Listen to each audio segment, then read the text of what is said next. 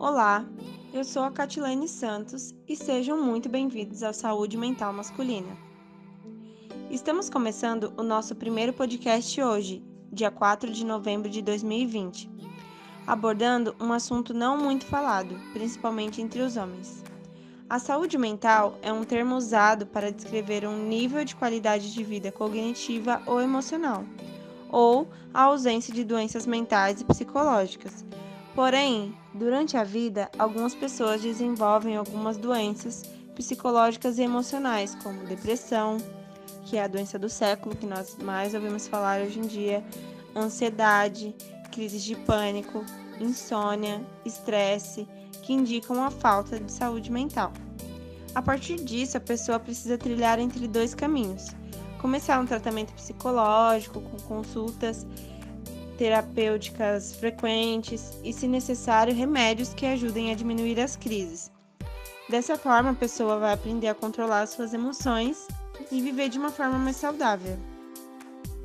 O segundo caminho é tentar lidar com tudo isso sozinho.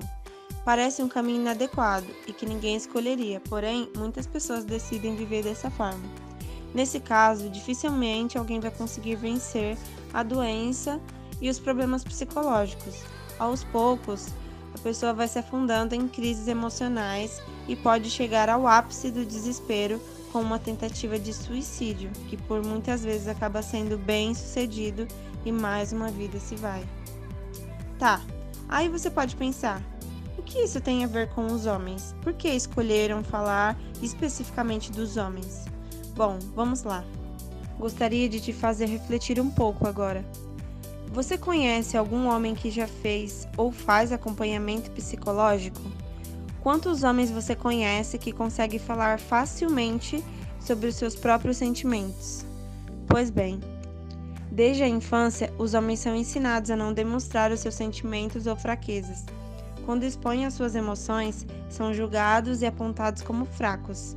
E se um homem chorar, então, nem se fala, né?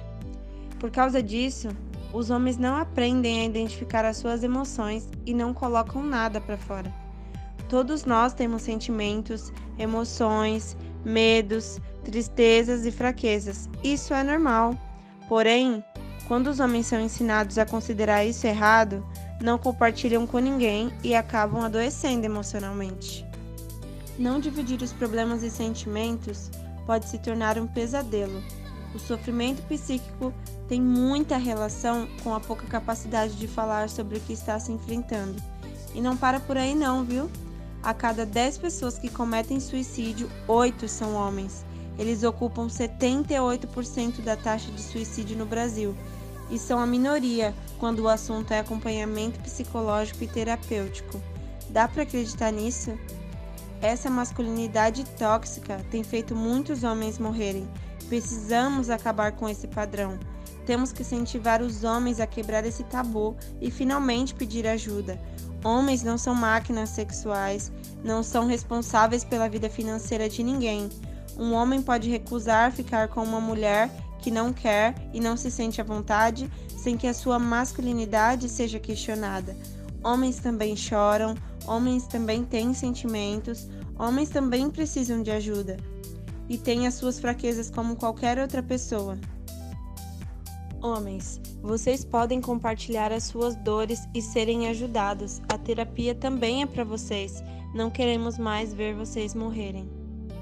E agora, depois dessa mensagem tão importante, queremos deixar aqui o depoimento do Marcos Vinícius, que é um homem que recentemente começou a fazer tratamento terapêutico por causa das suas crises de ansiedade e mostrar para vocês, homens, que vocês podem sim pedir ajuda e finalmente ter saúde mental. Oi, pessoal, meu nome é Marcos Vinícius, tenho 23 anos, é, ando fazendo terapia há mais ou menos uns quatro meses. Confesso que no começo realmente foi meio difícil, fiquei meio apreensivo, tanto com o que eu ia falar, o que iam pensar de mim, sabe? Tipo, achar que eu sou fraco, alguma coisa assim, mas realmente falar tem me ajudado muito. É, hoje em dia eu já não preciso mais tomar medicamento controlado, eu consigo controlar as crises sim, e confesso que isso tem me ajudado muito. É, no começo eu sempre guardei para minha crise, sofria calado, com aquilo sem contar para ninguém, mas depois que eu tomei a iniciativa de contar, de falar que eu precisava de ajuda, isso tem me ajudado muito. Realmente falar pode mudar tudo. Então é isso, pessoal. Espero que vocês tenham gostado. Fiquem ligados para mais episódios do nosso podcast, da nossa série de saúde mental masculina. Até mais.